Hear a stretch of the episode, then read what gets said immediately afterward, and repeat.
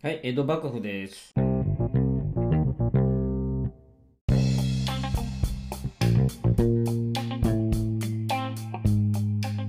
のー前職で、あの同じと時期にね入った同期がいましてそれはに私日本じゃないんですけど日本では私、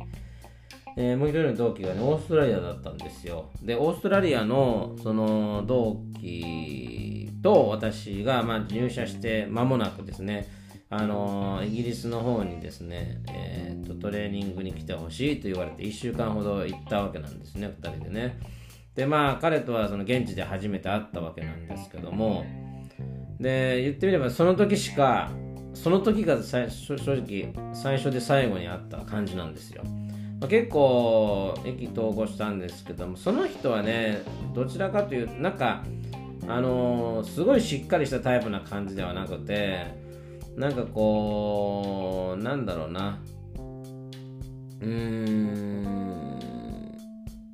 まあ適当感がすごいある人でしたよね。ただあのー売り上げとかはね出すみたい。ただおそらくなんですけど上司からするとおそらく不安になるんじゃないかなっていうね。あよく言いますよねそれじゃあ最終的には持ってくるんだけどギリギリまで持ってくるかどうかわからないっていうのねあの要はその途中経過があの曖昧というかまあやり方がねあのステップバイステップじゃなかったりっていうね、えー方いらっしゃいますよね。うん、だからそういう意味では、あのー上司はやきもきしたんじゃないかなというところ。でも結果はね、最終的には出してた人ではありますね。で、まあ、あのーイギリスで会って、いや私はその後イギリスのチームと非常にうまく、あのね、仲良く仲良くやって、まあ、結構ね、あの自分がやってる、まあ、アイデアとかあに人としてもねすごく気に入ってくれて買ってくれてたんですよね。でそうこうしてるうちにですねこの方がどれぐらいだったかな半1年は経ってないんですよ。1年以内にレイオフになったんですよね。でその時には、まあ、彼が彼一人がレイオフになったわけじゃなくってどれぐらいって言ってたかな？23ヶ月の間に20人レイオフされたって言ってましたね当時ね。それとオーストラリアなんですけど。で次から次へとこう解雇されるってことがあったという感じです。ねまあ彼はそのうちの最初の波のレイオフの一人だったということだったんですよね。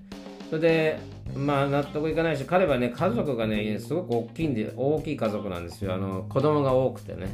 うん、であのここに入る前その会社に入るまでは自分でビジネスをして建築関係のねビジネスをしていたので、まあ、それなりに自分でもお金を持ってたんでしょうけどもやっぱり自分でやるといろんな大変なことがたくさんありますよね。で彼はさっき言ったようにちょっと適当な方ではあるので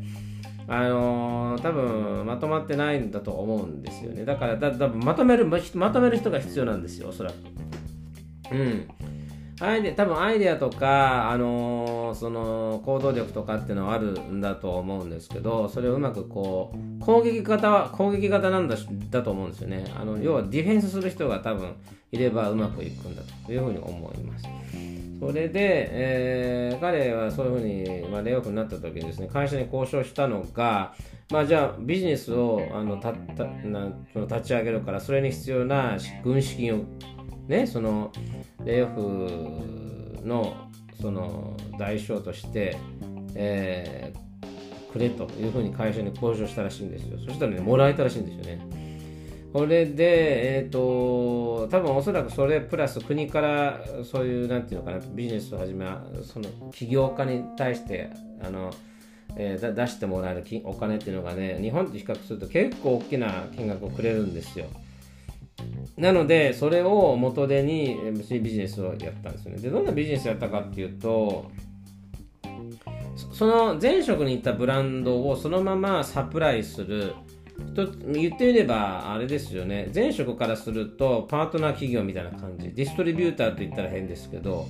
要は、えー、と前前職から、仕入れてそれをお客さんに売っていくというやり方ですね。まあそのやり方は EC でもあり、そのまま多分卸経卸経由か卸卸じゃなくてもその直接店に卸すやり方なのかもしれないですよね。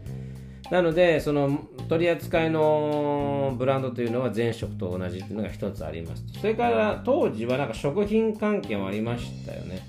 うん、だけど今見るとそういうのがなくてで当時からあったのはスポーツ系彼はもともとバスケのチームの監督かなんかやってたんですよで子供もそのバスケのチームでプレーをしてたりして、えっと、バスケの一つはウェアを売る会社を一つその中のブランドとして一つ作りもう一つは多分バスケットのチームのオンラあのオーナーシップをフランチャイズする仕事をしてんじゃないかなと思うんですよね。わかんないけど、どんなふうな仕事をしてるのかわかんないんですけど、要は、あの、バスケのチームを一つ持ってるってことですね。その、うん、それを運用し運営している、えー、会社が、この彼が作ったビジネスの中の一つにあるということですね。多分、もともとやってたのそこの中に入れただけだと思うんですね。でそれでどんどんやっててで,、ま、でその前職のやってたそのブランドがですね、えっと、私は専属でやってたんですけど彼彼からするといくつかのあるブランドのうちの一つがあの色鉛筆だったんですよね色鉛筆でもあのアーティストプロのアーティストが使うあの要は画家さんがね使う、えー、色鉛筆を作ってたん、ね、売ってたんですけどそれをあのー、そのギャラリーっていうのかなそそれそのアーティストの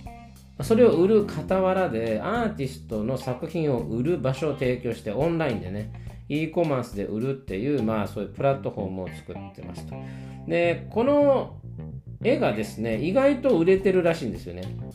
でその売れてる金額で実際にこうギャラリーっていうかあのななんて言うんでしょうねあのえー、個展っていうのかな。個展とかを開いたりしてアーティストにね直接そういろんなお客さんからこう見られるようなあ機会を与え、ね、提供したりなんかもして、まあ、それもうまくいっているという感じですね。ただおそらく私の考えなんですけど、えーと、事業会社というよりかはなんかミドルマンっていうかね、えー、メーカーとあのエンドユーザーの間に入ってあのいわゆる、えー、仕入れてそのまま横に流してっていう仕事をしてるのかなってそれがたくさんブランドがあるっていう感じ。カテごめんなさい違ったカテゴリーがあるっていう感じ、えーと、スポーツだったりオフィスサプライだったりアートサプライだったり IT だったり。で IT もやってるんですよね、うん、なのであのまあ、そういった、あの、言ってみるとですね、あの、ユニークな起業をしたんじゃなくて、え前職と全く同じの同じようなビジネスモデルを自分の名前を使ってやったという感じですね。まあ、その前の会社っていうのは何々ブランズって名前なんですよ。でそのブランドはもともとはね一つのあの商品を売る一つのブランドを売る事業会社だったんですけど、まあ、とあの年々ね時が経つにつれて、えー、いろんなブランドを買収して大きくなったようなそのアンブレラっていうんでしょうかねブランドの傘みたいな感じになってきて最初はそのブランドにもね共通点があったんですよ。カテゴリーではね。でも今ではもうカテゴリーに共通点もなく売れそうなものを全部買収してるっていうような会社になります。でそれの何々ブランズの何々のところを自分のラストネームをつけて、えー、自分のラストネームブランズっていうねそういう会社を作ったんですよ。でその蓋を開けてみるとアンブレラなんですよね。だこういう起業の仕方もあるんだなっていうのをちょっと思いましたね。普通なんかこう他にはないものをねえっ、ー、とニッチのところっていうかうん他がやってないとかあとはその三人障益の、えー、が三人障益が高いものを持つとかね。そういうのがあればやるのかなっていう気はするんですけどこう、ま、全くもって、えっと、他に 他にもあるものをもう一個作ったみたいな感じ。でもねやっぱりあの行動力はあったなと思いますよね。やめてすぐ作りましたからねこの方ね、うん、でやっぱり、えー、最初は苦労もあったみたいですけどもまああの今ではねあのー、多少ちょっと、うん、なんか流れに乗ってきたという感じです。で、ユニークなのは、その何々ブランズっていう、うん会まあ、会社として、うん何かこう売り上げが立つっていうところじゃなくて、えー、それぞれのそのブランドっていうのかなあが独立してる強さを持ってるわけなんですよ。だから彼自体は何かのブランドに携わってるわけではなくて、なんとかブランドという一つのアンブレラの長としているわけなんですけども、その各ブランドをまとめている長みたいなのがいるわけですよね。その人たちが売り上げをとにかくボンボンボンボン出してくるという感じ。うん。なので彼自身はそこまであの大変っていうわけではなくて、えー、その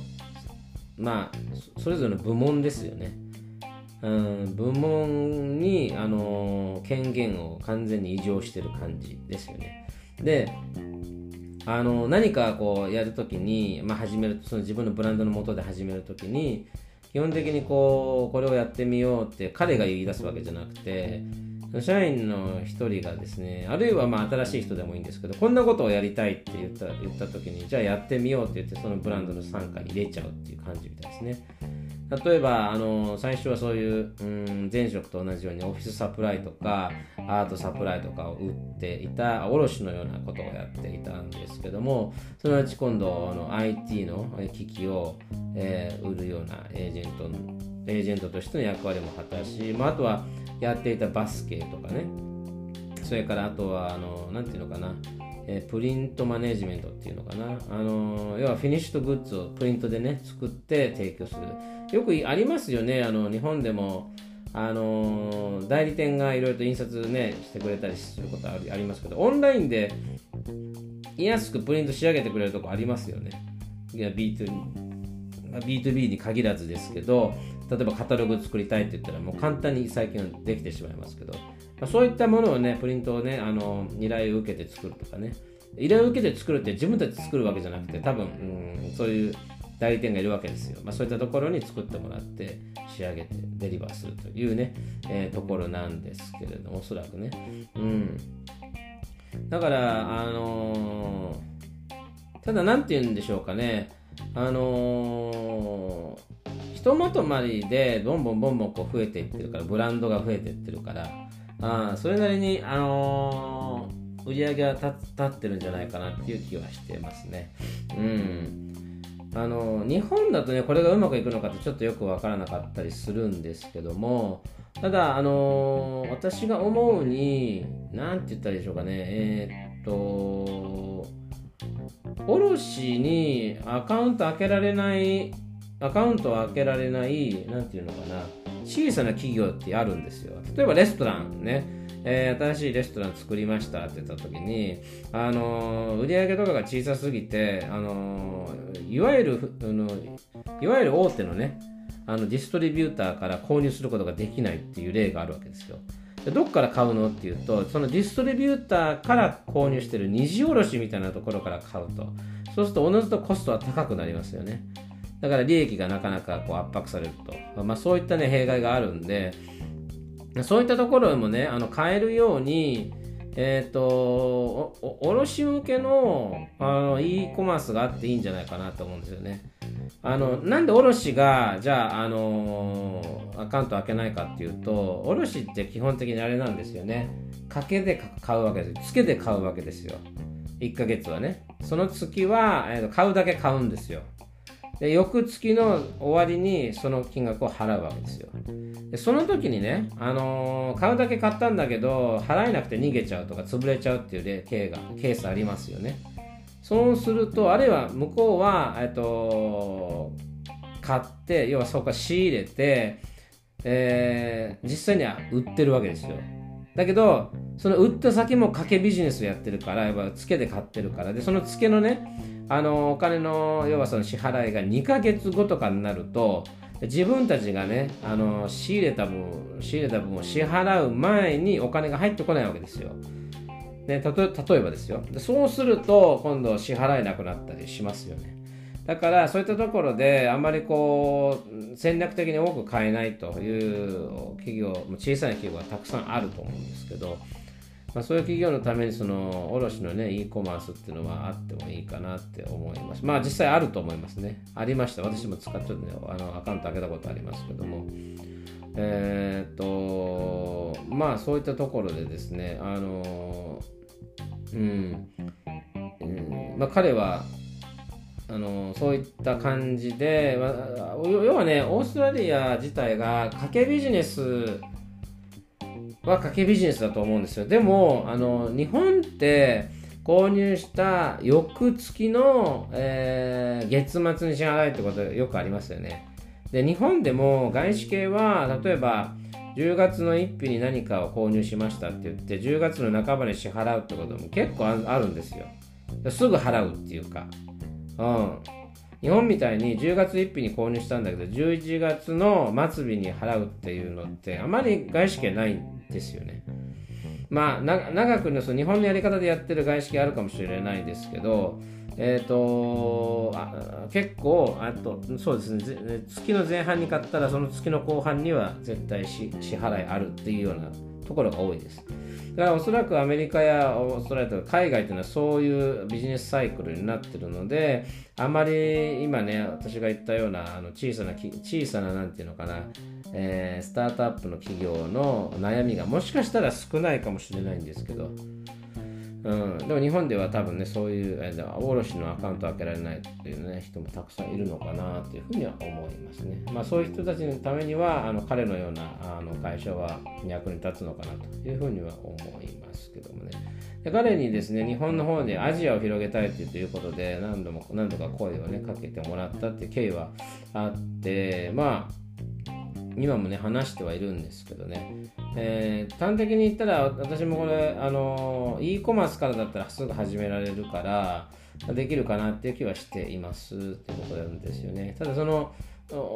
やりますよって言った時にお給料とかどうなのかなっていうふうな気はしてます。だって彼の話を聞いているとえっ、ー、とそうですね。なんかねあの私はこちらで起業してっていう感じがに聞こえます。だから私のな私だけの中でその、えー、キャッシュフローがあって給料がもうすでに確保できてっていう状況で彼の仲間に入るっていうような感じに聞こえたりするのであのそこはもうちょっとね詰めてみないとわかんないなっていうのがありますという感じですね。うんまあでもねあのー、正直あのーなんていうのかな。私もねこういうこういう人だ例えばこういう、まあ、面接官のね元でね仕事したくないっていう絶対に譲れない部分を持ちながら面接してるともちろんですけどなかなか受かりにくいっていうのはあると思うんですね。でも逆にね、えー、我慢してあの入ってね嫌な思いをし続けるよりかは私はいいかなとは思ってます。えー、今まで、まあ、今のね、あのまあ、昭和を生きた日本人であればですね、あのそう、なんていうのかな、職場で、あのなんていうのかな、我慢したり、えー、嫌な仕事、したいししたい仕事のやり方でやらないっていうことのが9割を占めてるんだからっていう人は多くいるとは思うんです。まあ、その通りだと私も思ってるんですけれども、えーまあ、その中でですね、えー何て言うのかな。そういう気持ちにさそういう気持ちにさせる上司が増えるのは嫌だなと思うんですね。それが普通だったふうに蔓延するのは嫌だなって気持ちも強いですよね。うん。唯一自分ができるのはそういったそういう人たちとそういう人たちと働くっていう機会をねまあ蹴っていくしかないのかなっていうのはありますね。なぜかというとやっぱり文化ってね根付いちゃっているんでねこれを変えることって至難の技なんですね。仮にこう政治が政府政府が絡んだとしても難しいと思いますよ。なので、よくね、あの文化を変えようとして、外から新しい風をね、こう吹き、ね、入れて入れる企業もありますけど、確かにね、あの変わる部署もいるんです。変わる部門もあると思うんですよ。要は、外からの風をたくさん入れることのことに成功した部門っていうのは変えることができると思うんですけどそういう人たちが入ら入ってこなかった部門っていうのはね、えー、ずっと昔のままで残っていて結局そこはずっと離職が続くというような感じなのでやっぱりそういう改革をするのであれば全部のデパートメントでね一気にやらないとなかなか変えられないかなという感じがします。それで新しい風がせっかく入ったんだけど古い風の、えー、分子がね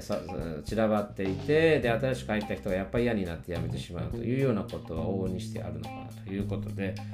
せめてねやっぱりそういったところに甘んじて入らないということが一番ねあの、そういう、うんなんか悪しき習慣を広げないための手なのかなというふうに思ってしまう時がありますね。それではまた。